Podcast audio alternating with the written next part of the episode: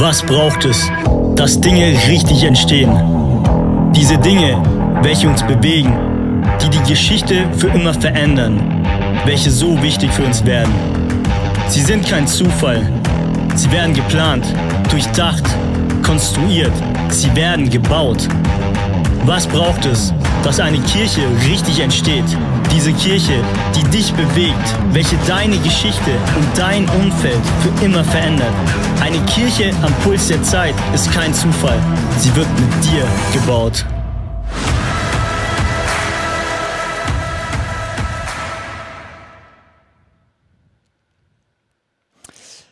Yes, herzlich willkommen zum Midweek Livestream hier vom ICF Schwarzwald Bodensee. Mein Name ist Lukas Knies. Ich bin hier Teaching Pastor im ICF und Gebetshausleiter und freue mich riesig mit euch diesen Midweek Livestream zu machen. Wir haben gerade diese Serie Under Construction, gemeinsam Kirche bauen und an den Sonntagen ist es sehr, sehr praktisch. Da geht es wirklich um dich, wie du Teil von dieser Kirche werden kannst, wie du ähm, da drin dein, dein Potenzial entdecken, entfalten kannst, wie du dich einbringst für was Großes mitzubauen. Und und äh, diese Midweek-Livestreams werden es diese Woche haben und nächsten Mittwoch zur selben Zeit. Äh, da gehen wir ein bisschen tiefer rein in das ganze Thema Zukunft. Wo geht Kirche in Zukunft hin? Und das schauen wir uns so ein bisschen an ähm, und machen uns da Gedanken über ja, wo wird es in einigen Jahren, äh, wo werden wir sein, wo gehen Dinge hin? Und zwar nicht nur ICF Schwarzer Bodensee, sondern wenn ich heute über Kirche spreche, dann meine ich jede Freikirche, Kirche, Gemeinde, du darfst das Wort gerne austauschen. Ich meine damit den Leib Christi. Wir Christen, die wir uns versammeln und zusammentun in verschiedenen Gruppen. Wo geht das Ganze in Zukunft hin? Und spätestens seit Corona merken wir alle, wir sind in einer Zeit des Umbruchs, einer Zeit, wo sich Sachen verändern. Aber Corona ist gar nicht so das große Ding, sondern Corona ist eigentlich nur was, was beschleunigt, Umbrüche und Veränderungen in unserer Gesellschaft und Corona ist auch etwas, was total überblendet die vielen anderen Entwicklungen, die wir eigentlich haben, wie sich Gesellschaft gerade verändert, wie die Welt sich verändert. Und ich möchte mich mit euch da ein bisschen Gedanken machen, darüber, ähm, wo geht das Ganze hin, weil ich höre viele Leute reden über, über das Neue, was Gott tut oder das Neue, in das wir hineingehen und wir lassen das Alte zurück und gehen ins Neue hinein. Und um ehrlich zu sein, höre ich wenig Leute, die wirklich sagen, was ist eigentlich das Neue, wo Kirche hingeht? Was ist denn das Neue und was ist denn das Alte, was wir hinter uns lassen?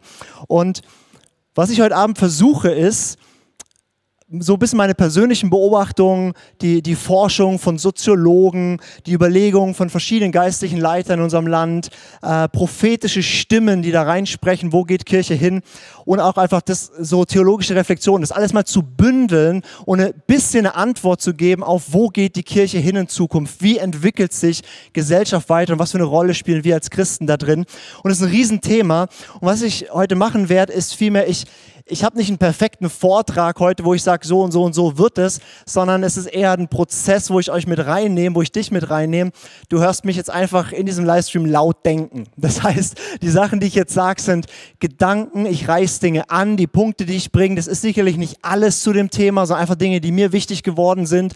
Das ist noch nicht alles perfekt bis ans Ende durchgedacht, sondern das sind Dinge, die mich gerade die letzten, letzten sechs, neun Monate tief bewegen. Und ja, nehme ich dich heute mal mit. Das so, ich ich denke laut, nehme dich mit und äh, wir schauen uns verschiedene Sachen an. Und was wir konkret machen werden ist, ähm, wir werden in diesem Livestream heute über die Kirche der Zukunft sprechen, die Kirche der Zukunft. Und wie gesagt, bei Kirche meine ich weniger jetzt die feste Institution, sondern vielmehr, wo wir als Gemeinde Jesu, als Leib Christi, wo wir uns hinentwickeln werden. Und es wird verschiedene Ausprägungen haben. Und ähm, was ich versuchen werde, ist es, das, die großen Linien zu zeigen. Also sagen, was sind die großen Entwicklungen, wo sich Kirche hinentwickelt. Und werde es ab und zu an Beispielen runterbrechen, was es ganz praktisch relevant für uns jetzt bedeutet. Und nächste Woche werden wir einen zweiten Livestream machen ähm, zu dem Thema der Christ der Zukunft. Also wo wir das, was wir heute denken, nochmal weiterdenken, auf uns persönlich runtergebrochen. Wie können wir in einer neuen Zeit, einer neuen Epoche als Christen leben und prägen und mitgestalten?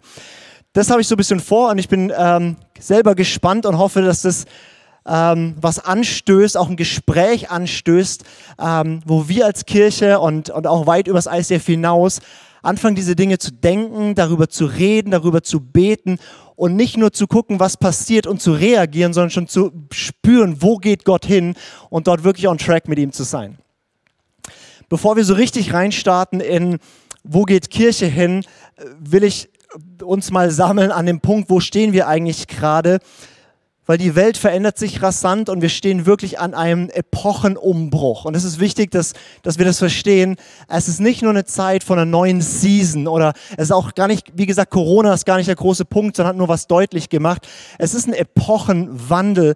Ähm, Leute sprechen von einer großen Transformation von Gesellschaft, vom ähm, wie Leben aussehen wird. Und mit Epochenwandel meine ich, dass so wie es eine Zeit vor der industriellen Revolution gab und danach, das war eine andere Welt, in so einer Zeit sind wir. Und das ist nicht, was heute ist alles anders wie morgen, aber es ist eine gewisse Zeitspanne. Und ich denke, die nächsten, die, die, die 20er Jahre dieses Jahrhunderts werden ganz spannende Jahre werden, wo viele Weichenstellungen gemacht werden. Und es wird ein Epochenumbruch sein, wo vieles ganz, ganz anders ist, als wir das äh, die letzten Jahrzehnte erlebt haben. Und viele sprechen, egal ob Soziologen, ob Politiker, ob Theologen, ob äh, Propheten, ob irgendwie alle sprechen von diesem Wort Transformation, also einer Umwandlung Umwandlung. Es geht nicht um Reformen, einfach nur, dass das, was reformiert, ein bisschen verändert wird, sondern Gesellschaft wird transformiert, wird umgebaut. Und das heißt auch Kirche wird transformiert und umgebaut. Und das wollen wir uns ein bisschen anschauen. Ähm, Harald Welzer hat diesen, diesen, diesen Satz oder diesen, diesen Ausdruck geprägt, Transforma Transformation by Design or Disaster. Also es wird eine Transformation kommen, entweder durch Gestalten, dass wir bewusst Dinge ändern, oder durch ähm, Krisen und Erschütterungen, dass sich Dinge ändern, weil sie eben kollabieren. Und äh, ich denke, wir äh, sind uns einig, dass es besser wäre, wir gestalten Zukunft, als nur wir lassen sie auf uns zukommen, plötzlich passiert sie. Und bevor wir über Kirche sprechen, will ich so ein paar Bruchlinien aufzeigen, ein paar so Megatrends, wo geht Gesellschaft hin, wo entwickelt sich die Welt gerade. Und dann schauen wir an ähm, mit einem geistlichen Blick darauf, wie beurteilen wir das? Und dann schauen wir uns an. Ich werde sieben Thesen heute mal raushauen. So wird Kirche der Zukunft aussehen.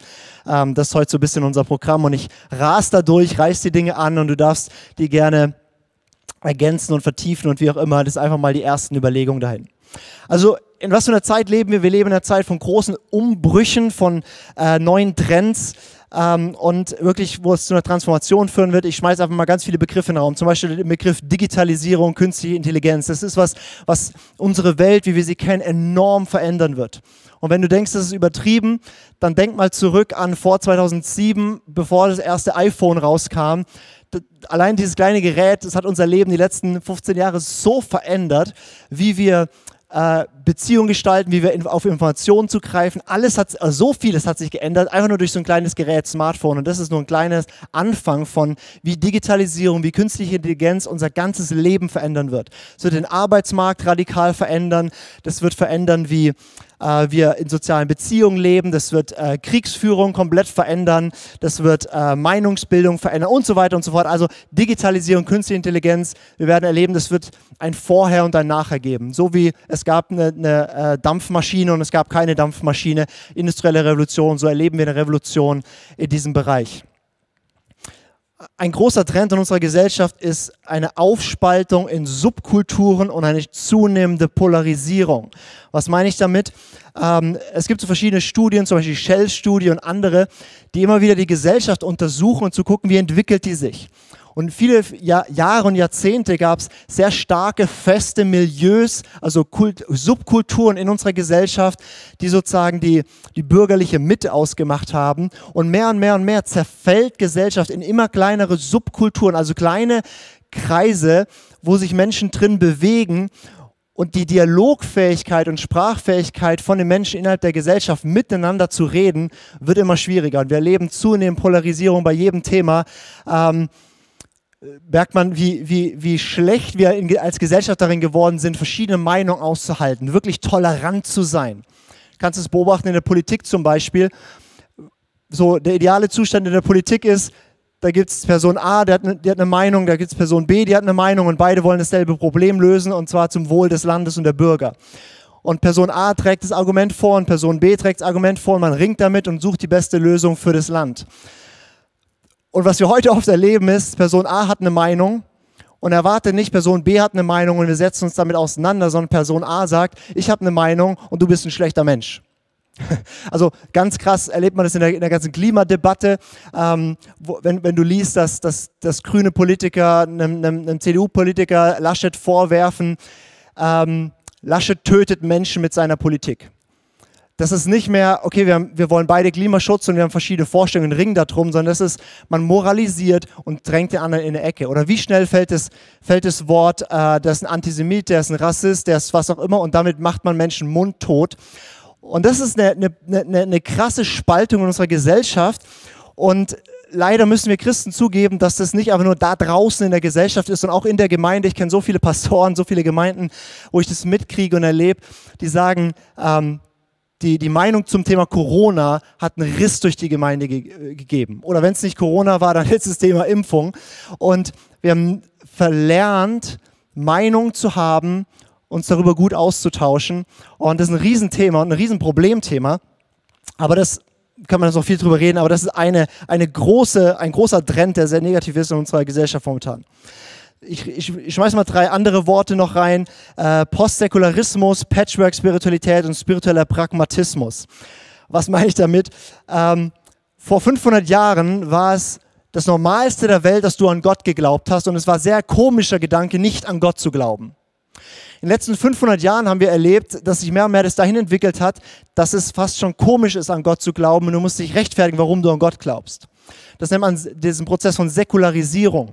Jetzt sprechen manche, manche Zukunftsforscher von einer Postsäkularisierung. Das heißt, für viele Jahre war Glaube etwas, was als irrelevant gegolten hat, was man sagt, okay, das spielt im Leben keine Rolle, das tut man ab, das ist irgendwie komisch. Und jetzt kommen wir in eine Zeit, wo eigentlich Spiritualität, wo auch Glaube einen enormen Run hat. Das ist einer der großen Megatrends auf diesem Planeten, ist eine zunehmende Spiritualisierung, eine zunehmende ähm, Glaubensformate. Der Unterschied zu früher ist, früher hat man fest an irgendwelche Religionen geglaubt, heute kannst du an alles glauben. ähm, du, also äh, Glaube ist nicht mehr gebunden an Spiritualität oder Religion, sondern Glaube kann sein Glaube an verschiedene Weltsichten, an Ideologien oder auch einfach nur Glaube an mich selbst. Und das ist äh, ganz spannend, was dort passiert, dass Glaube wieder ein Faktor wird, wo auch darüber gesprochen wird. Aber an was geglaubt wird und wie geglaubt wird, ähm, das verändert sich ganz schön. Oder wir haben diesen, was ich nenne, Patchwork-Spiritualität. Das heißt, Leute sind auf der Suche, Menschen sind auf der Suche nach spirituellen Erfahrungen, nach etwas Übersinnlichem oder wie immer sie es ausdrücken wollen. Und sie basteln sich eine eigene Spiritualität zusammen aus ganz verschiedenen Sachen, so eine, was man nennt, Synkretismus, ein zusammengewürfelten Glauben aus ganz verschiedenen Richtungen, also ein bisschen plakativ, vielleicht so ein bisschen Buddhismus hier, ein bisschen, bisschen Hinduismus und, und Yoga-Zeug hier und ein bisschen christliche Sachen hier und so baue ich mir meine Spiritualität zusammen. Was wir auch haben ist, ähm, einen spirituellen Pragmatismus. Das heißt, Leute sind auf der Suche nach Spiritualität, aber nach einer Spiritualität, die nicht eine Erfahrung ist, die ich dort drüben mache, die mit meinem Leben nichts zu tun hat, sondern eine Spiritualität, die ganz praktisch in meinem Alltag einen Unterschied macht. Das sind, sind so ein paar Trends, so ein paar Sachen, die wir beobachten können. Was sind noch große Trends? Natürlich Globalisierung haben wir schon lange, aber wir merken mehr und mehr die Auswirkungen davon. Die Pandemie hat uns auch gezeigt, wie, wie Dinge beschleunigt sind wie Globalisierung auch heißt, wir haben einen gewissen Kontrollverlust. Und wenn irgendwo was passiert, dann hat es Auswirkungen auf uns. Und es muss nicht nur eine Pandemie sein, kann auch sein, es steht mal ein Schiff schräg in einem Kanal und die Weltwirtschaft fängt an zu zittern. Ähm, und da ganz viel positives Globalisierung, aber wir merken natürlich auch, ähm, dass wir nicht, also dass die Welt wirklich ein Dorf geworden ist ähm, und dass die, die, die Geschwindigkeit immer weiter zunimmt, auch die Komplexität zunimmt und deswegen auch die Sehnsucht von Menschen zunimmt, einfache Lösungen zu haben für die, in dieser komplexen Welt, weil man nicht mehr klarkommt. Was haben wir noch? Wir haben insgesamt, das finde ich eine sehr spannende Beobachtung, ähm, eigentlich ein großes Maß an Pessimismus mittlerweile. Also viele Jahrzehnte war das Denken, es wird besser und meine Kinder werden es besser haben, als ich es hatte.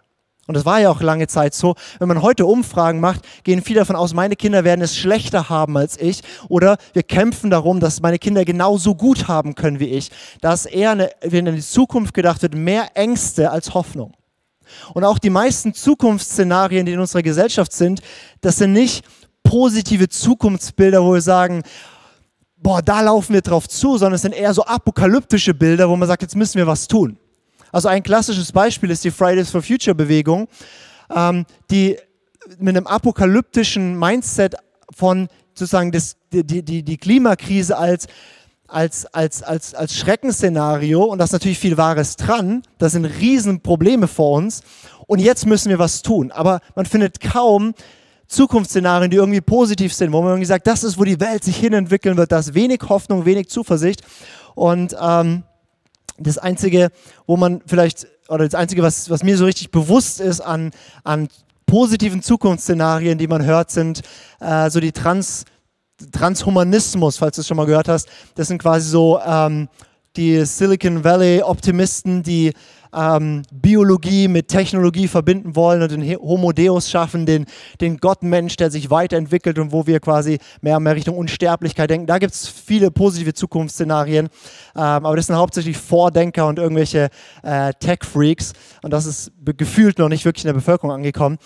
Aber das heißt, insgesamt haben wir fehlt uns eine große Erzählung, wo geht es eigentlich hin mit dieser Welt. Es fehlt Hoffnung und es ist viel eher ein düsteres Zukunftsbild. Und eigentlich hätten wir als Christen dort eine wahnsinnige Chance, weil wir haben enorm viel Hoffnung und ein, eigentlich ein herrliches Zukunftsbild. Die Herausforderung ist leider, dass wir Christen unsere Bibel und unsere Theologie oft nicht so gut kennen, dass wir auch denken, es geht alles im Bachen ab und nicht verstehen, dass wir eigentlich voller Hoffnung sein können, dass wir äh, durchaus ein großes Bild für die Zukunft malen können, was schön ist. Das mal so, so ein paar wenige äh, Trends, wo wir merken, okay, da verschiebt sich was in Gesellschaft, ist einfach nur mal rausgepickt. Da will ich gerne kurz drauf schauen mit einer geistlichen Brille. Wie beurteilen wir das? Und dann schauen wir uns ganz praktisch an sieben Trends, was heißt es für die Kirche der Zukunft. Aber ich möchte mir euch drei Bibelstellen anschauen, ähm, wo ich sage, durch die Brille würde ich das gerne angucken, was eigentlich gerade passiert, die Zeit, in der wir leben. Drei Reflexionen. Die erste Stelle ist in Hebräer 12, die Verse 26 bis 28. Und das ist eine, ein Zitat aus dem Buch Haggai. Hebräer 12 heißt es, dessen Stimme, also die Stimme Gottes, erschütterte damals die Erde Jetzt aber hat er verheißen und gesagt, noch einmal werde ich nicht nur die Erde bewegen, sondern auch den Himmel. Aber das noch einmal deutet die Verwandlung der Dinge an, die als Geschaffene erschüttert werden, damit die Unerschütterlichen bleiben. Deshalb lasst uns, da wir ein unerschütterliches Reich empfangen, dankbar sein, wodurch wir Gott wohlgefällig dienen mit Scheu und Furcht. Corona war so eine Erschütterung, die wir gespürt haben und mein, meine, meine theologischen Überzeugungen, meine Beobachtungen, das, was ich höre von auch verschiedenen prophetischen Stimmen weltweit und auch aus Deutschland, ähm, war das nicht die letzte Erschütterung, sondern es war eine Erschütterung. Und es werden weitere Erschütterungen kommen und ich kann Ihnen nicht sagen, welche und wie genau und in welchen Zeiträumen. Ähm, aber ich gehe davon aus, dass wir, also ich bin 92 geboren, das heißt, ich bin in einem absoluten ähm, Märchenland aufgewachsen. Also Kalte Krieg war vorbei, eiserne Vorhang gefallen. Ich habe mein, mein, meinem Leben alles, alles, also es gab keine großen Katastrophen. 2001 sind mal zwei Türme eingebrochen. Ähm, aber das hat ein bisschen was global verändert, aber in meinem Alltag auch nicht so viel. Und jetzt war die Corona-Pandemie für mein, in meiner Lebzeit die erste wirklich große Erschütterung wo man merkt, wow, plötzlich brechen Dinge weg, die man für selbstverständlich gehalten hat. Und mein Blick in die Zukunft ist, dass die besten und die herausforderndsten Tage noch vor uns liegen. Und es werden weitere Erschütterungen kommen. Und ich hatte, also du darfst damit machen, was du willst, aber ich hatte Anfang des Jahres, hatten wir als ICF hier eine, eine, eine Fastenzeit für drei Wochen. Und am letzten Tag von dieser Fastenzeit hatte ich nochmal eine Gebetszeit genommen, wo ich ganz bewusst auch einfach mich Gott hingegeben habe, gesagt, er darf, er darf sprechen was er mir sagen will. Und es war, war ein ganz entspannter Talk eigentlich mit Gott und Gott hat Ermutigung reingesprochen. Und plötzlich, ich weiß nicht, ob du das kennst, war das wie wenn Jesus, also war irgendwie klar, es ist nicht der Vater, es ist nicht der Geist, der spricht, sondern Jesus spricht und plötzlich nicht so in einem liebevollen Ton, sondern wie so ein General. Und er sagt, Lukas, ich werde was Großes tun auf diesem Globus und ich werde Dinge erschüttern und ich will, dass du ready dafür bist und sei Teil von dem. Und hatte so einen Eindruck, dass Gott wie sagt zu mir, Lukas, es werden Zeiten kommen von Erschütterung und dann gibt es immer so Zeiten von Ruhepausen und dann kommen Zeiten von Erschütterung und nutzt die Zeiten richtig darfst du machen, was du willst. Aber das ist meine Perspektive. Und was ich erlebt habe in der Corona-Pandemie ist, dass wir oft, also wir waren ein bisschen überfordert, auch an vielen Punkten, auch als Kirche. Und vielfach wurde versucht, Dinge wegzubeten. Aber Hebräer 12 sagt, es ist Gott, der auch die Systeme dieser Welt erschüttert, damit nur das Unerschütterliche sein Reich bleibt. Das heißt, Gott erschüttert diese Welt. Ist auch immer ein Gottfaktor drin. Und wir dürfen nicht wegbeten, was Gott tut, sondern müssen empfangen, wenn Gott erschüttert und gucken, was in unserem Leben wird erschüttert, was in der Kirche wird erschüttert, was in Gesellschaft wird erschüttert und was bleibt da drin. Und müssen sozusagen, Jesus sagt in Johannes 14, euer Herz werde nicht erschüttert, sondern glaubt an Gott und glaubt an mich. Wir müssen Menschen werden, die unerschütterlich sind inmitten von Erschütterung. Das war jetzt alles eher ein bisschen, bisschen Schwarzmalerei bisher und du bist wahrscheinlich noch nicht sehr ermutigt, deswegen lass uns einen zweiten Vers anschauen. Jesaja 43, Vers 19. Ein Vers, den ich seit Jahren sehr, sehr häufig höre. Ähm, immer wieder auch, auch, von den prophetischen Stimmen und, und wichtigen geistlichen Leitern, Vätern und Müttern in unserem Land wird dieser Satz gesetzt. Da ist es, siehe, ich wirke Neues. Jetzt sprost es auf. Erkennt ihr es nicht?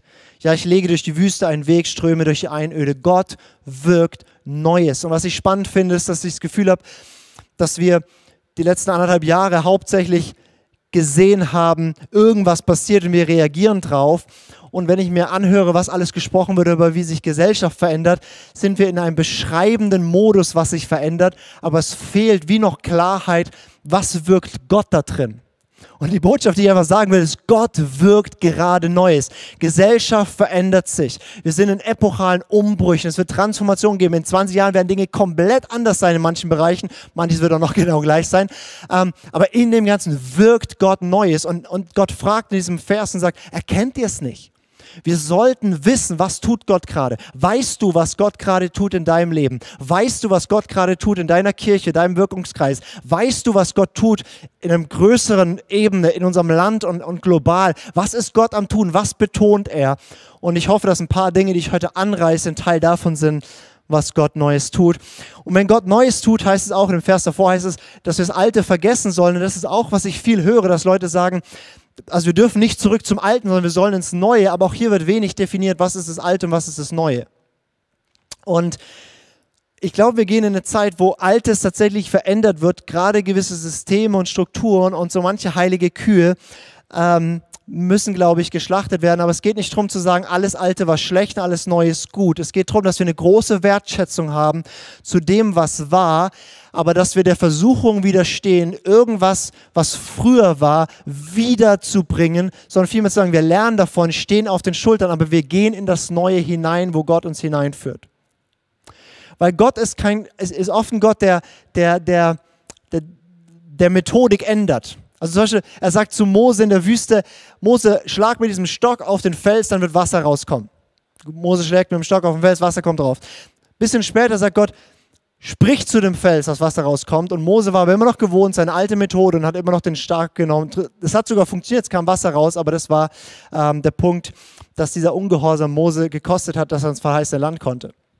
Das heißt, das, was wir oft tun, Gott gibt was, einen Aufbruch, einen Durchbruch, da entsteht was Tolles und dann versuchen wir die Methode zu kopieren und hauen mit dem Stock weiter auf den Felsen rum, wobei Gott schon weiter ist und sagt, jetzt geht's um, jetzt geht das anders. Und im schlimmsten Fall wird aus einer Erweckung eine Tradition und aus einer Tradition ein Götzendienst.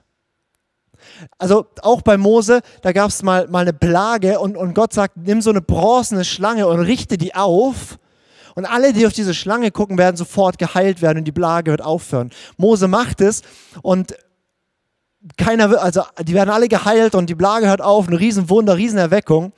Und dann äh, heißt es in, in 2. Könige, ähm, 2. Könige 18,4, wurde dieses Erlebnis von, also was für Jahrhunderte zurücklag, ähm, da ist es das Hiskia, der damalige König, er musste diese Schlange zerstören. Warum? Weil das Volk angefangen hat, die Schlange anzubeten. Also aus dem Erweckungsmoment, wo Gott sagt, macht es so, hebt eine Schlange dort hoch und alle werden gesund werden, bam, wurde eine Tradition von, die Schlange irgendwo aufgehängt, wurde eine Anbetung von dieser Schlange und Gott sagt, damit muss Schluss sein. Und so gibt es manche Dinge, wo Gott sagt, da ändern wir die Methodik. Und es gibt manche Dinge, wo Gott sagt, das müssen wir wirklich zerschlagen. Und ähm, das muss man wirklich im, im, im, Detail dann anschauen, was das für die einzelne Kirche, was für einzelne Gruppen und so weiter heißt. Aber wir dürfen uns darauf gefasst machen, Gott wird einige heilige Kühe schlachten und wir werden, was wir bisher mit dem Stock gemacht haben, vielleicht mit dem Mund machen und wir werden ab und zu auch was runterdrümmern müssen, was für uns eine tote Tradition oder vielleicht sogar ein Götzendienst geworden ist. Ein dritter Vers und dann gehen wir in die sieben Thesen, die ich habe zu der Kirche der Zukunft. Ein dritter Vers ist, Matthäus 16, Vers 18, und der ist mir so wichtig, den hier hinzusetzen. Jesus sagt, aber auch ich sage dir, du bist Petrus und auf diesen Fels, Felsen werde ich meine Kirche, meine Gemeinde bauen und des Hades Pforten werden sie nicht überwältigen. Jesus baut seine Kirche. Und er hat sie gebaut vor 2000 Jahren, vor 500 Jahren und er baut sie jetzt. Und er baut die Kirche. Ich bin so entspannt, dass ich nicht Kirche baue, sondern ich nur umsetze und Teil von dem, was er tut. Er wird seine Kirche bauen, global, in jedem Stamm, jedem Volk, überall und auch hier in Deutschland. Und für uns als Schwarzer Bodensee, ja auch in dieser Region, wird er Kirche bauen. Und er ist Profi da drin. Jesus baut die super. Im ersten Jahrhundert musste er sie bauen unter verschiedenen Bedingungen, wo auch Verfolgung war und was auch immer. Er hat sie gebaut, als die Kirche eine Rieseninstitution wurde, ähm, hat er weiter gebaut und hat dann neue Bewegungen erweckt, wie zum Beispiel Klösterbewegung. Er hat sie gebaut äh, in einem kommunistischen China und hat die größte Erweckung aller Zeiten geschaut. Er hat seine Kirche immer gebaut, egal wie die Umstände sind. Auch in einer neuen Epoche, auch in einer neuen Zeit wird Jesus seine Kirche bauen und sie wird herrlich und sie wird gut, sie wird stark und du und ich, wir sind eingeladen, Teil davon zu sein. Und die Perspektive, die Jesus hier aufzeigt, ist nicht eine Kirche im Rückzug irgendwie überlebend, sondern eine Kirche, wo steht und wo die Pforten der Hölle abprallen dagegen. Und das ist so wichtig. Wir sind manchmal eingeschüchtert, auch wenn ich jetzt so ein paar Sachen rausgehauen habe, wie sich Dinge verändern und so weiter und so fort.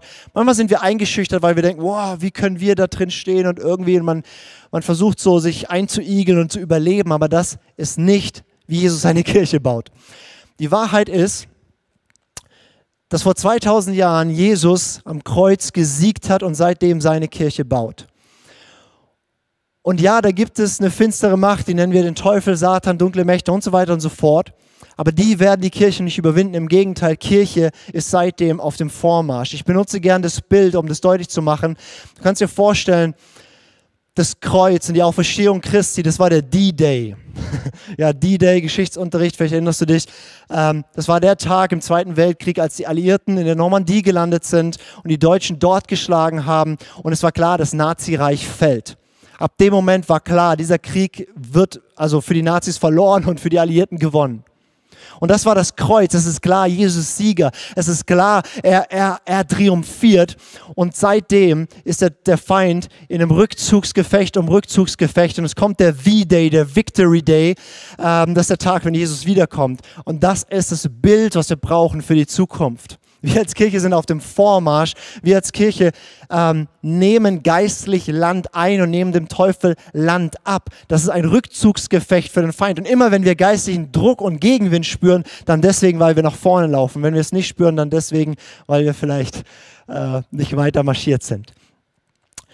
Das so ein paar Gedanken zur geistlichen äh, Beurteilung. Das heißt, ich schaue wirklich voller Erwartung, ich schaue voller Vorfreude, voller Spannung auch wirklich mit Zuversicht und auch einem, einem, einem gesunden Respekt in die Zukunft. Und ich sage, ja, wir sind in einer Zeit von Umbrüchen, von neuen Trends. Wir sind in einer Zeit, wo ich wirklich glaube, es ist nicht nur ein neues Season, ist, äh, wir, wir, sind in einer Umbruchszeit, in eine neue Epoche. Und ich sage ja, und in dieser Zeit erschüttert Gott Dinge und das Unerschütterliche taucht auf. Ja, es ist eine Zeit, wo viel Neues passiert und Gott wirkt Neues. Es ist eine Zeit, wo er seine Kirche baut und zwar eine überwindende, siegreiche, kraftvolle Kirche. Das heißt, ich freue mich auf die Zukunft und will jetzt ready sein, nicht zwei Kilometer hinterher zu hecheln, wo Jesus hingeht, sondern mit ihm Schritt zu halten, an seinem Herzen zu sein und in das Neue, diesen Weg zu bahnen, das Neue hinein. Und jetzt nehme ich dich einfach mal mit rein in, was ich mal sieben Thesen, die ich habe. Was wird mit der Kirche passieren? Und ich versuche es jetzt in der nächsten halben Stunde, diese sieben Punkte einfach mal durchzu, durchzuhauen. Und das ist sicherlich nicht alles, was passiert. Und ähm, du darfst gerne das ergänzen. Ich fände es wirklich spannend. Das wird wahrscheinlich eines der wenigen Videos sein, wo ich mir wirklich die YouTube-Kommentare angucken werde, ähm, weil äh, das mich interessiert. Wenn du sagst, das noch Sachen, die, die, die wichtig sind oder, oder mir wie auch immer, ich glaube, dass es wichtig ist, dass wir anfangen zu hören auf Gott und aufeinander zu hören, wo geht das Ganze hin. Deswegen ist einfach mal ein Versuch. Man kann es sich auch anders gliedern und ich denke einfach mal laut und nehme dich mit. Meine These 1 ist, die Kirche wird beten wie nie zuvor. Die Kirche wird beten wie nie zuvor und vielleicht denkst du jetzt, ja, als Gebetshausleiter muss der das ja sagen. ähm, aber es ist meine tiefste Überzeugung und ist interessanterweise auch eines, eigentlich die einzige Sache, die wirklich gewachsen ist, auch in den letzten anderthalb Jahren durch die Corona-Krise, ist die Gebetsbewegung, ist betende Gemeinden, sind enorme Aufbrüche in diesem Bereich.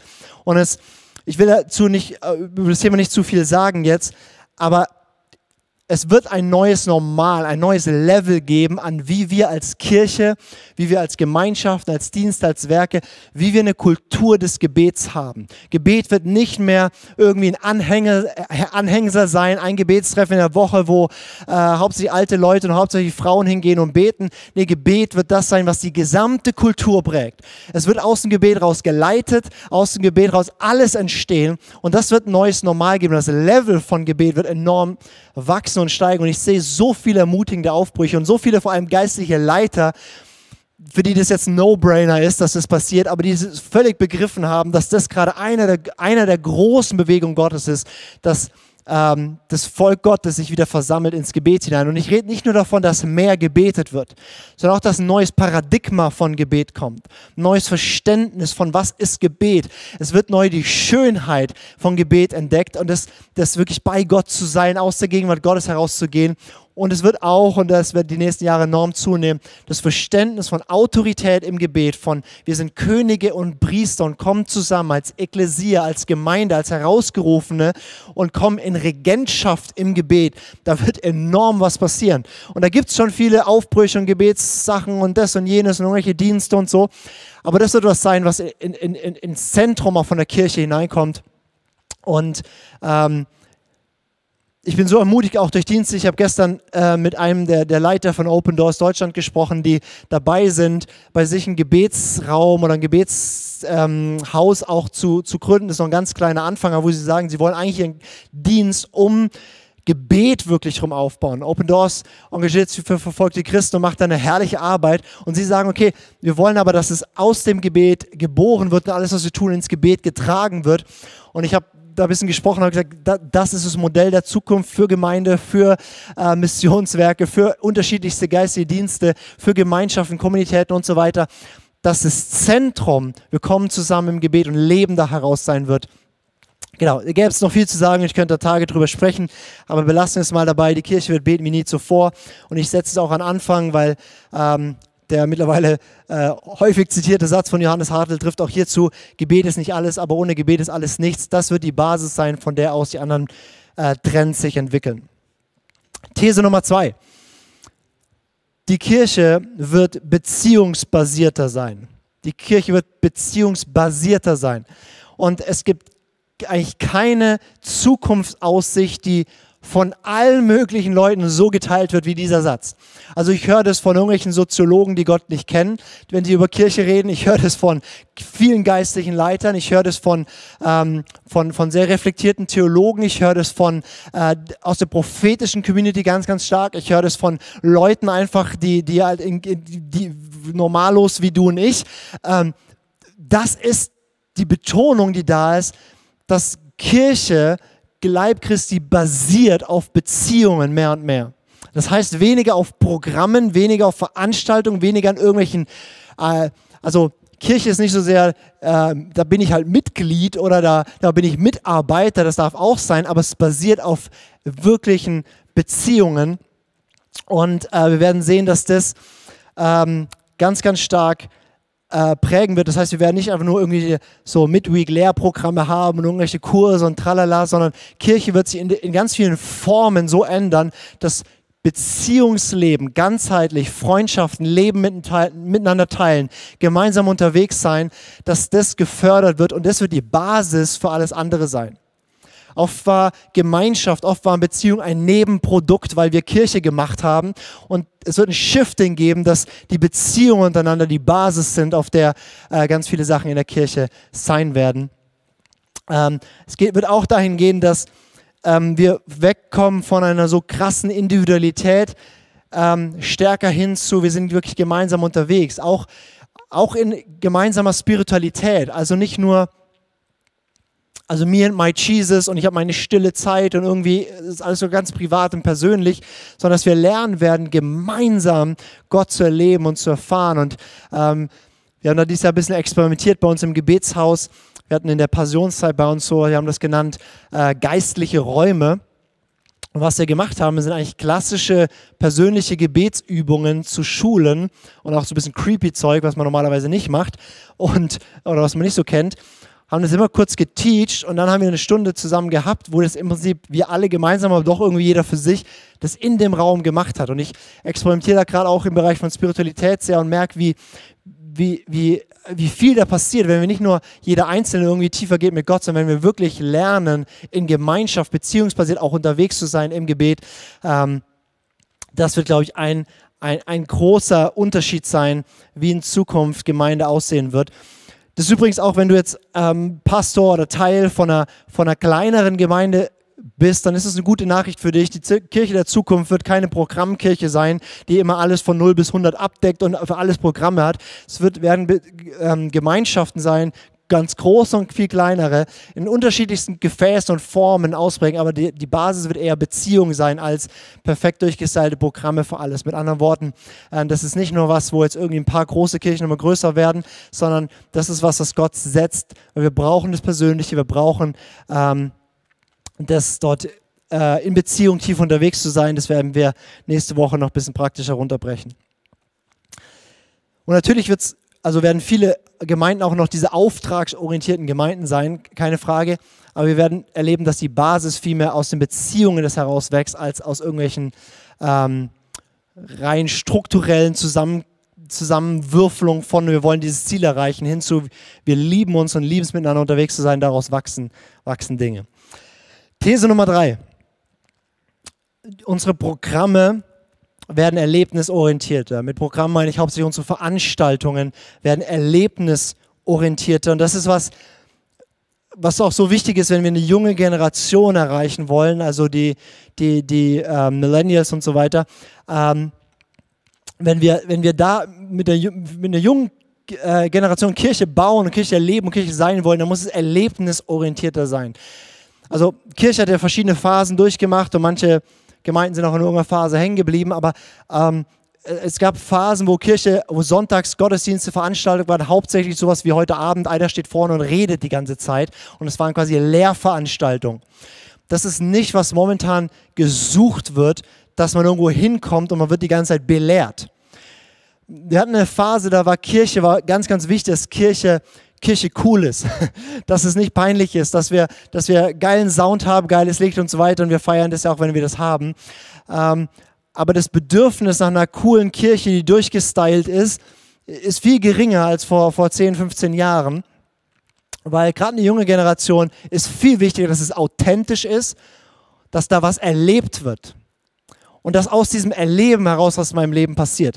Mit anderen Worten, was meine ich mit ähm, erlebnisorientierteren Programmen und Veranstaltungen. Ich meine damit, dass sie einerseits interaktiver werden, dass mehr ein Miteinander sein wird als dieses Frontalding. Ähm, und unser Hauptprodukt als Kirche, wenn ich das mal so sagen darf, wird neu die Gegenwart Gottes sein. Also mit anderen Worten, unser Hauptprodukt ist nicht, wir kriegen die, die beste Show hin oder wir haben was auch immer, die, die, die tiefste theologische Lehre oder, oder was auch immer. Das wird nicht der Punkt sein, sondern wir sagen, wir, wir, wir kommen zusammen, um Gott zu erfahren.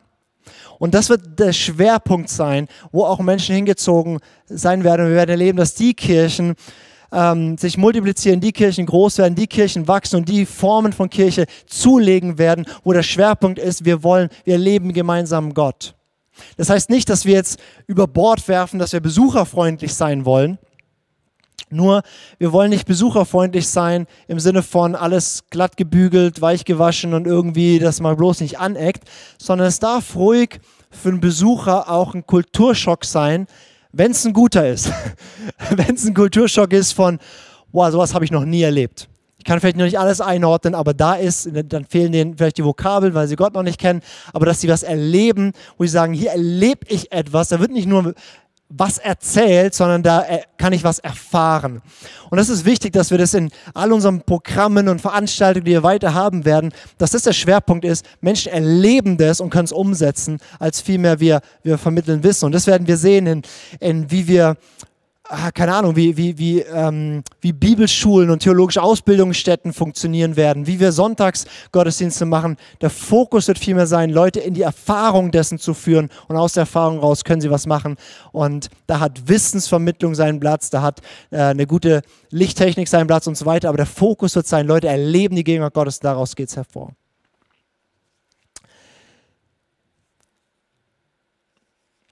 These Nummer vier.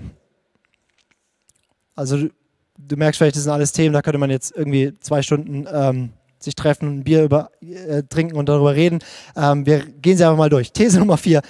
Ich nenne das, Kirche wird als Netzwerk gelebt. Kirche wird als Netzwerk gelebt. Das Thema Vernetzung und die Einheit des Leibes Christi, die Einheit aller, aller Christen ist ein Riesenthema. Und ich, wenn ich über Kirche als Netzwerk nachdenke, dann meine ich das sowohl die Kirche nach innen, also jetzt nimm eine Ortsgemeinde, deine Gemeinde, für uns ist ICF Schwarzer Bodensee, für dich, wo auch immer du hingehst oder was immer du sagen wirst, ist meine Kirche oder meine Gemeinschaft oder meine Gruppe oder wie auch immer. Nach innen wird es als Netzwerk gelebt ähm, und natürlich auch nach außen mit den vielen anderen Diensten und Werken und Gemeinden und Gruppen und Kreisen wird es vernetzt sein. Und das wird nur zunehmen, das Miteinander unterwegs zu sein und ähm, die Zusammenarbeit und das Miteinander, Synergien zu schaffen, das sieht man schon ein bisschen, wie das zunimmt. Und was mich enorm ermutigt, ist, dass diese Einheit und die Zusammenarbeit zunimmt auf dem Top-Level, also die, die, die, die, die großen Leiter, äh, also mit großen Leiter meine ich die, die viel Wirkungskreis haben, die viel Einfluss haben, da passiert enorm was an, an Vertrauensbeziehungen miteinander und gemeinsam Reich Gottes denken. Und an der Basis da wo wir ganz einfach gemeinsam unterwegs sind, äh, wird viel mehr Einheit und über die eigenen Tellerrand geguckt und so weiter gelebt. Ähm, in der Mitte manchmal so äh, kann das noch zunehmen. Aber da passiert schon ganz, ganz viel. Und das Thema Einheit ist, glaube ich, ganz, ganz wichtig. Ich bin Teil von, von einem Netzwerk, das nennt sich CCD, Christliche Konvent Deutschland. Und dort wird immer gesprochen vom Vierklang der Ökumene oder dem Vierklang der Einheit. Und da wird gesagt, es gibt eine Einheit der Herzen, das heißt wirkliche Vertrauensbeziehungen unter den Christen, egal aus welchem Stall die kommen. Eine Einheit der, der Doxologie, der Anbetung. Wir kommen zusammen, egal ob Katholik, ob ICFler, ob Methodist oder was auch immer. Wir beten gemeinsam an, wir, wir kommen gemeinsam vor Gott, wir leben seine Gegenwart gemeinsam. Eine Einheit der Sendung. Das heißt, wir haben einen gemeinsamen Auftrag und auch wenn wir über die und die Frage anders denken, gehen wir gemeinsam ran, das, was Gott von seiner Kirche will, gemeinsam umzusetzen. Und viertens, die Einheit in der Wahrheit, auch eine Grundlage zu schaffen, wo Kirche wirklich auch wieder diskutiert, auch über Bekenntnisfragen, über theologische Streitigkeiten und so weiter und da in Einheit wächst. Aber dass diese vier Aspekte zusammenkommen und das wird sowohl in, der, in den einzelnen Kirchen als auch darüber hinaus enorm zunehmen. Wenn ich sage, Kirche wird als Netzwerk gelebt, dann meine ich damit auch eine andere Kultur des Leitens. Sowohl wenn verschiedene Werke und Dienste zusammenarbeiten, da war es häufig so, dass es irgendwie, es gab dann überregionale Zusammenarbeit von irgendwelchen Kirchen und was auch immer. Und ich sage mal so, der, der, der, der, der, der dickste Fisch im, im, im, im Teich, ja, der irgendwie Pastor vielleicht mit der größten Teilnehmerzahl oder was auch immer, ähm, war dann so der Leiter und hat es angeleitet und es war relativ viel starr und hierarchisch ähm, strukturiert und auch innerhalb von Gemeinde sehr, sehr stark hierarchische Strukturen. Und Hierarchie ist nicht unbedingt schlecht. Es gibt eine, äh, also es braucht Hierarchieebenen manchmal und es braucht auch geistliche Ebenen und so. Ähm, aber das Ganze wird sehr viel, äh, manche sprechen von fluider, also verflüssigt sich so ein bisschen und wird durchlässiger.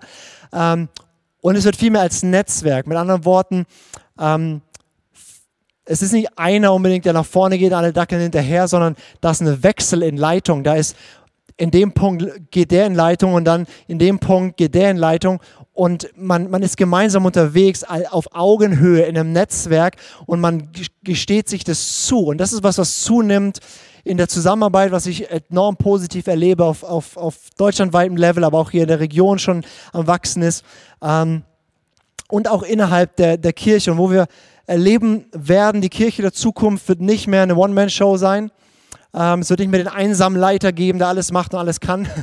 ähm, und das heißt, wir werden auch wegkommen von diesen einseitigen Prägungen. Ich sage manchmal, du guckst in eine Gemeinde rein und der Pastor ist vielleicht so ein Hirtentyp Das heißt, die Gemeinde wird stark sein in Seelsorge, in Beziehungen, in, in, in nach jedem wird gesehen, keiner und so weiter. Ähm, aber viele andere Aspekte fehlen. Oder du hast den, den, den, den typischen ähm, gut studierten Theologen, Lehrer, der eine Gemeinde leitet. Und da werden alle Leute enorm viel Bibelkenntnis haben, aber viele andere, andere Themen fehlen. Oder du hast den Evangelisten, der eine Gemeinde leitet. Da hast du dauernd Halligalli und Leute kommen dazu. Die sind aber meist auch irgendwann wieder weg. Ähm, und das ist eine große Dynamik, aber das sind nicht alle Aspekte. Und was wir was wir äh, erleben werden, die Kirche der Zukunft wird als Netzwerk sein. Das heißt, auch der fünffältige Dienst, also Apostel, Propheten, Hirten, Evangelisten, Lehrer, wird zusammenspielen und Gemeinde wird dadurch ganzheitlicher werden. Und ich bin überzeugt, und das ist jetzt vielleicht für dich keine große Neuerung in der Theorie, aber ich glaube, es wird eben endlich in die Praxis kommen, dass wirklich auch Kirche geleitet wird von Apostel und Propheten, von apostolischen Menschen, von prophetischen Menschen und die werden den Lied haben und da in diesem Dunstkreis, in diesem Raum werden Lehrer und Hirten und Evangelisten und was auch immer werden, werden Raum nehmen können und da wird so viel passieren können. Wir werden eine apostolisch-prophetische Kirche erleben in Deutschland und wenn dir die Vokabeln nicht gefallen, dann ersetzt sie mit was anderem. Aber, aber das ist, das ist wo, das, wo das hingehen wird. Und was zunehmen wird, ähm, die Propheten, äh, also in vielen prophetischen Kreisen wird es ausgedrückt mit ähm, die, die Adler und die Löwen jagen zusammen. Das ist so ein, so ein Begriff, den ich immer wieder gehört habe von verschiedenen Leuten. Ähm, der Adler steht fürs Prophetische, der Löwe steht fürs Apostolische und die kommen zusammen in Leitung. Und ähm, ich kann das an ganz kleinen, an, an manchen Punkten schon im ganz Kleinen sehen, wie das anfängt aufzubrechen. Aber die Kirche von morgen, die Kirche der Zukunft, wird eine Kirche sein, die apostolisch, also sendend, die Welt im Blick, ähm, freisetzende Kirche sein wird und die auch Propheten äh, und das prophetische Raum haben wird, dass eine Klarheit Gottes dort reinkommt, dass eine Befähigung ähm, für äh, den einzelnen Gläubigen kommt. Das heißt, wir werden erleben, Kirche als Netzwerk, ähm, viele Strukturen von unseren Organisationen werden, werden sich ändern. Ähm, wir brauchen immer Strukturen, wir brauchen Systeme, ich bin großer Fan davon, aber die werden, die werden schneller wechseln, die werden äh, fluider und agiler und äh, was man alles da sagt. Ähm, und natürlich auch, auch hier werden wir Sachen sehen mit der ganzen Digital, Digital, äh, Digitalisierung, dass viel mehr Hybrid läuft. Das sehen wir jetzt schon so ein bisschen. Also die ganzen Formen und das, wie Kirche funktioniert, wird viel flüssiger sein, viel mehr in einem Netzwerk und weniger klar äh, durchorganisiert. Und auch Christen werden geistliche Heimate haben, aber oft an vielen Orten. Und nicht mehr nur, ich bin in dieser einen Kirche. Das ist was, über was wir nächste Woche noch mal ein bisschen mehr reden. Okay, These Nummer 5, Kirche wird ein Ausbildungszentrum. Das ist ein Satz, den wir hier anfangen, den David äh, gesetzt hat vor ein paar Wochen als Anfang dieser Serie. Wir sind ein Ausbildungszentrum in Form einer Kirche. Das ist ein Verständnis von Kirche, was, was, ähm, was, was zunimmt. Und ähm, das hängt eng mit dem zusammen, was ich davor gesagt habe. Ähm, ich lese die Stelle jetzt nicht, aber Epheser 4, die Verse 11 bis 13 beschreiben den fünffältigen Dienst und die beschreiben, wofür der da ist. Und da wird gesagt, dass das alles passiert, um die Heiligen, das heißt, um den einzelnen Gläubigen zuzurüsten, aufzubauen, in seine Gaben, in seine Dienste, in seine Berufung auszurüsten dafür, in seinem ganzen Leben als Christ zu leben, seinem ganzen Leben als Botschafter Gottes zu leben, seinem ganzen Leben die Herrschaft Gottes über sich zu erleben und durch sich zu erleben. Ähm, das ist, ähm, was ist vielleicht kein neuer Gedanke, aber ich sehe das, dass es bisher kaum in der Kirche, in der Praxis wirklich so passiert. Oftmals wurde Kirche als einfach nur als ein Teil der Gesellschaft gesehen und dieser Teil der Gesellschaft äh, da kamen halt Leute hin und die Leute, die da hinkamen, die hat man trainiert, gut innerhalb der Kirche zu funktionieren. Das heißt, man hat Leute zu guten Mitarbeitern gemacht, zu guten Lobpreisleitern und so weiter. Und das ist wichtig, dass Leute auch in diesen Dienst innerhalb der Kirche wachsen. Aber der, der, das Shifting wird sein, dass die Kirche dafür da ist, die Menschen auszurüsten, auszubilden, für alle Lebensbereiche sozusagen ähm, und dorthin zu senden und nicht nur Menschen für Kirche tauglich zu machen, sondern Kirche macht Menschen tauglich, in der Welt Reich Gottes zu leben.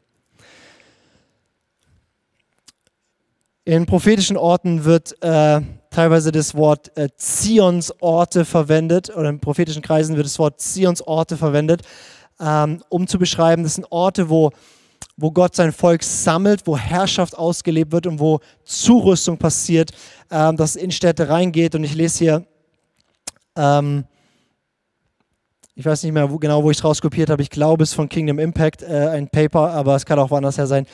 Ähm, haben sie geschrieben, es wird Zionsorte geben, die ähnlich wie Klöster sein werden, aber offener also es können Ortskirchen sein, verschiedene Gemeinschaften, Dienste, Gebetshäuser, was auch immer, aber die sozusagen wie eine klösterliche Berufung haben.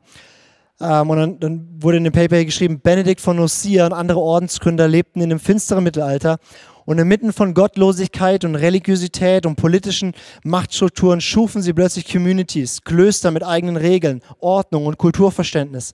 Sie hatten Hunger nach dem Reich Gottes und fingen an, das einfache Volk zu erziehen und veränderten Europa dadurch. Und ich glaube, dass so wie die Klöster eine Antwort Gottes waren für eine gewisse Zeit und die Klöster wird es noch weiter geben, ähm, werden neue Formen, die in diesem Denken sind. Wir sammeln Menschen, um in die Gesellschaft hineinzuwirken. Wir sammeln Menschen, leben als Community zusammen, bilden aus, um zu senden, dass das eine große Antwort sein wird und dass das die Gesellschaft prägen wird. Also Kirche zu denken als Ausbildungszentrum, nicht so sehr als Ort, wo ich einen Stuhl wärme oder ein Ort, wo ich befähigt werde, in der Kirche zu funktionieren.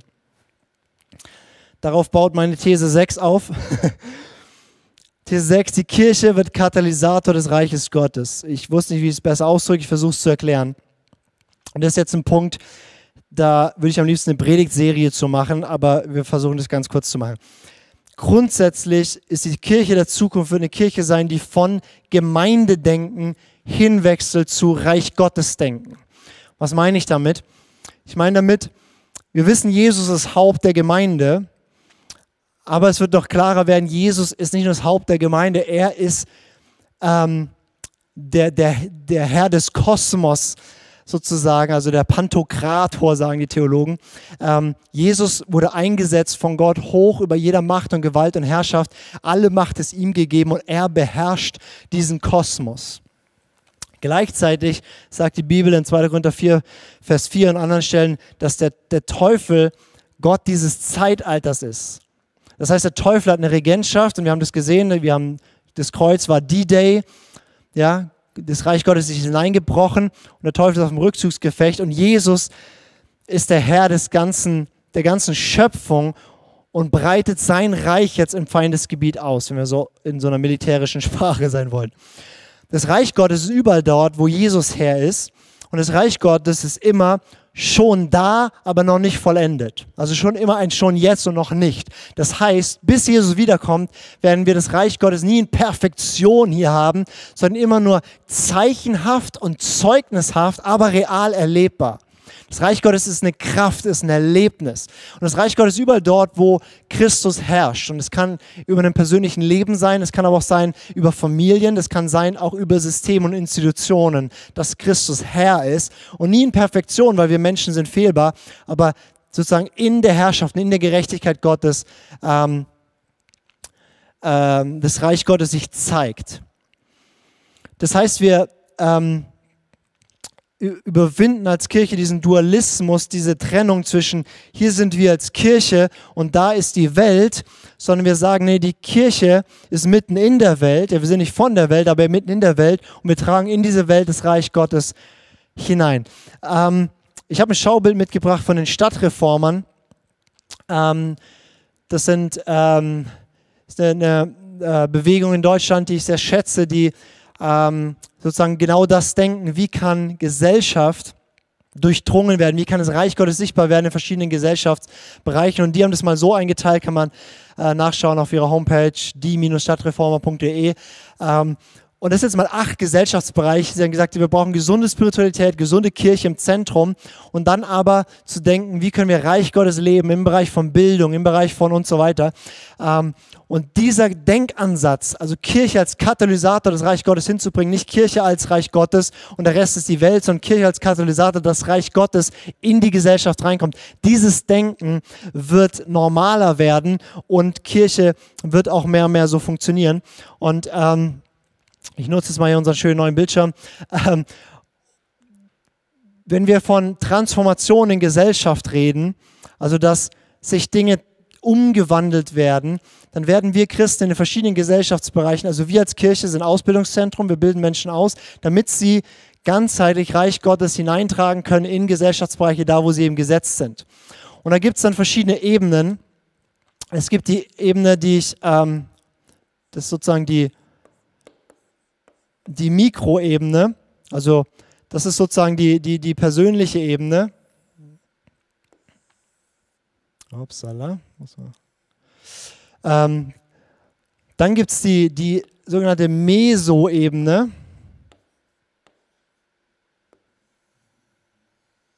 Und dann gibt es die Makroebene.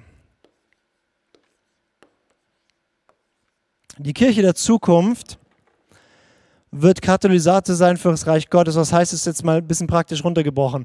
Wenn wir die Gesellschaft anschauen, dann gibt es verschiedene Bereiche. Meinetwegen nehmen wir den Bereich Bildung mal raus. Dann gibt es die Mikroebene, das ist die persönliche Ebene, wo es einfach nur darum geht, wie sieht als Christ Herrschaft Gottes über den Bereich Bildung aus in meinem Leben. Also meinetwegen, du hast Kinder und deine Kinder werden homegeschoolt oder in der normalen Schule gerade unterrichtet, wie auch immer es ist. Was heißt es, dass Jesus Herr ist über diesen Bereich in deinem Leben? Wie bildest du dich fort? Wie sieht es aus? Und du schaust dir an auf der Mikroebene, ganz persönlich, wie ist es? Das kannst du auch durchspielen mit dem Thema Gesundheit, du kannst es durchspielen mit dem Thema, ähm, keine Ahnung, Finanzen und so weiter. Und auf der Ebene bewegen wir uns und wir schauen uns an, wie sieht, wie sieht Reich Gottes aus auf der persönlichen Ebene. Jesus ist mein Herr und ich lebe Reich Gottes Prinzipien ganz persönlich. Die Meso-Ebene ist eine Ebene drüber. Wir schauen uns an, was sind gesellschaftliche Organisationen, Strukturen und was auch immer.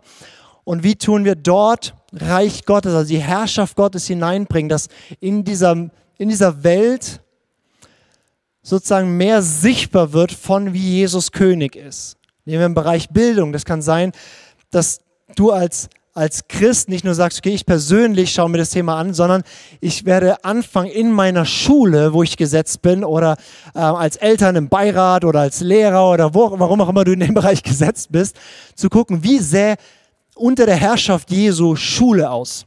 Und du fängst an, dort Sachen zu, ähm, zu denken, zu beten, Leute dort zu jüngern, diesen Bereich unter Jesu Herrschaft zu bringen.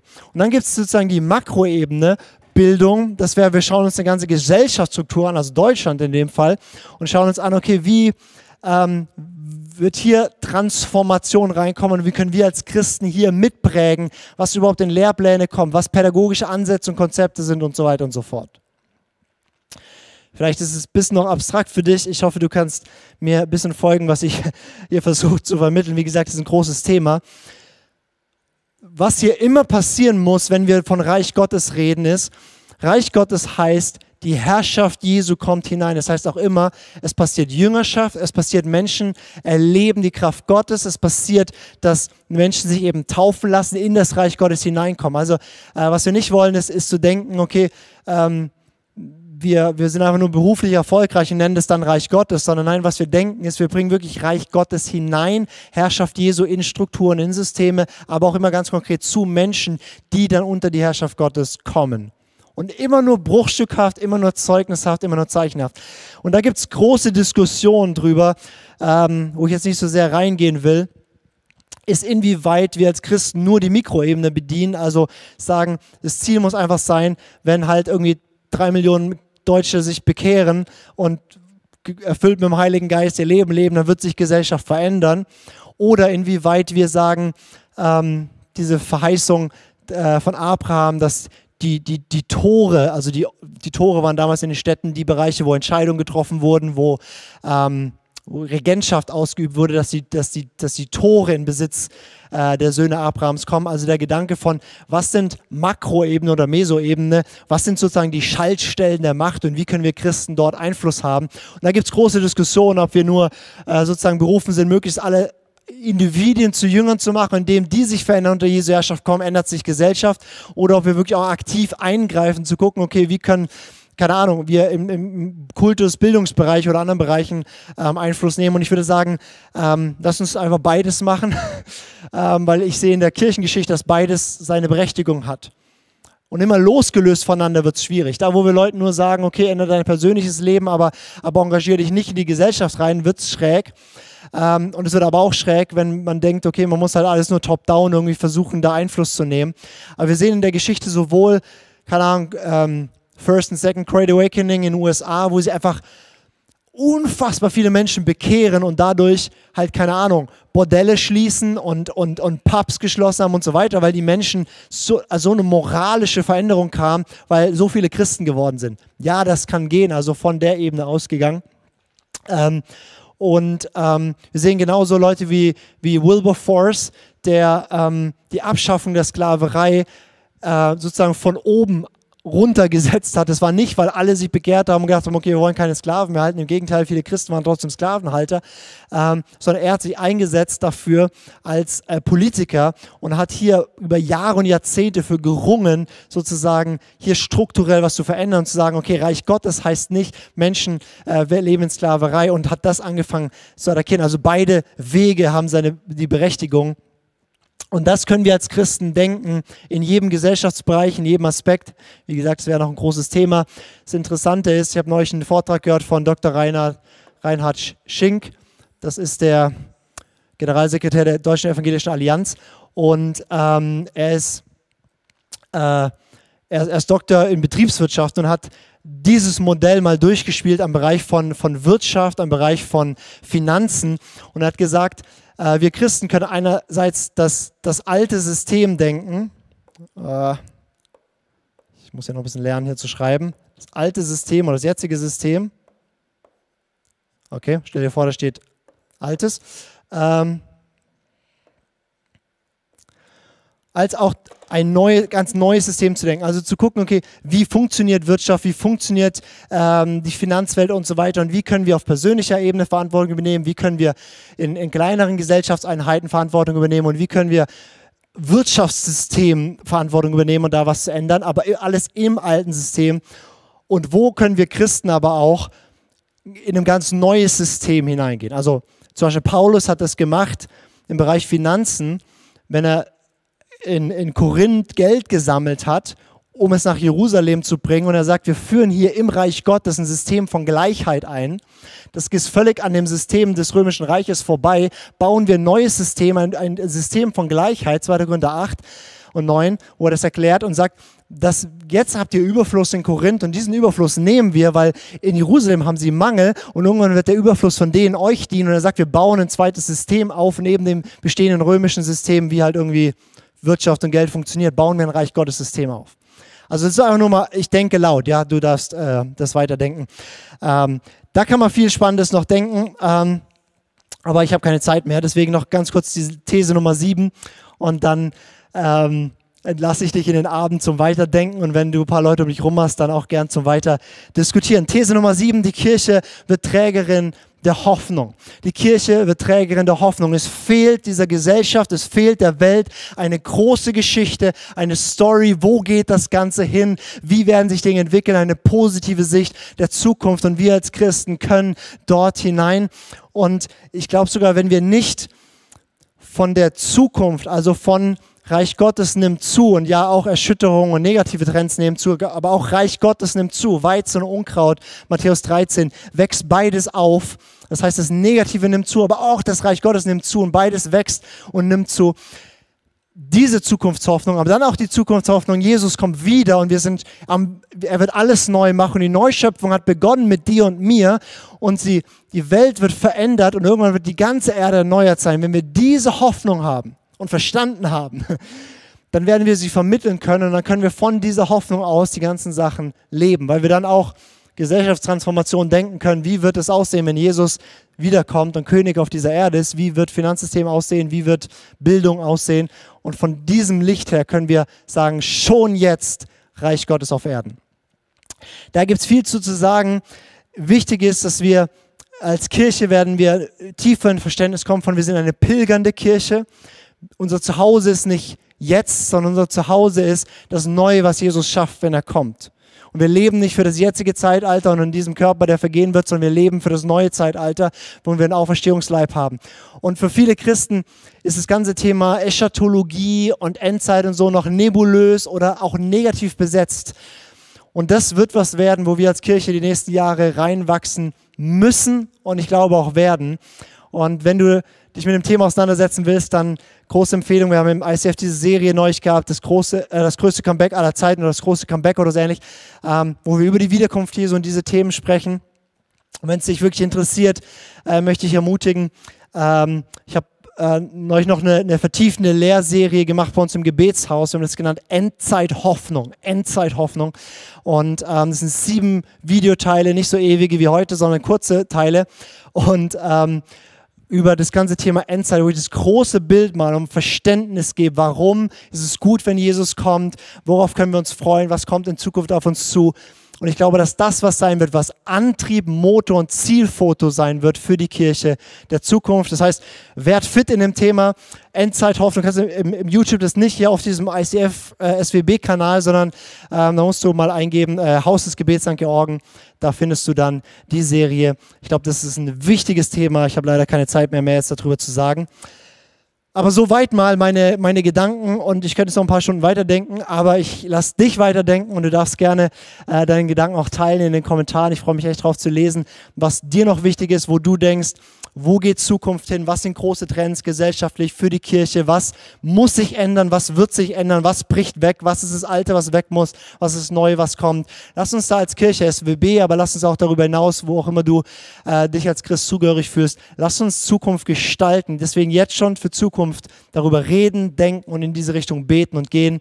Ich wünsche dir Gottes Segen dabei und vielen Dank, dass du hier mit dabei warst, mitdenkst und Yes, Blessings für alles weitere und ich freue mich, wenn du nächste Woche wieder dabei bist. Da brechen wir es runter auf dich persönlich. Da rede ich über der Christ der Zukunft. Wie sieht es für uns individuell aus? Und wir machen es ein bisschen praktischer und ein bisschen persönlicher. Ciao, ich wünsche dir einen schönen Abend und viel Spaß damit.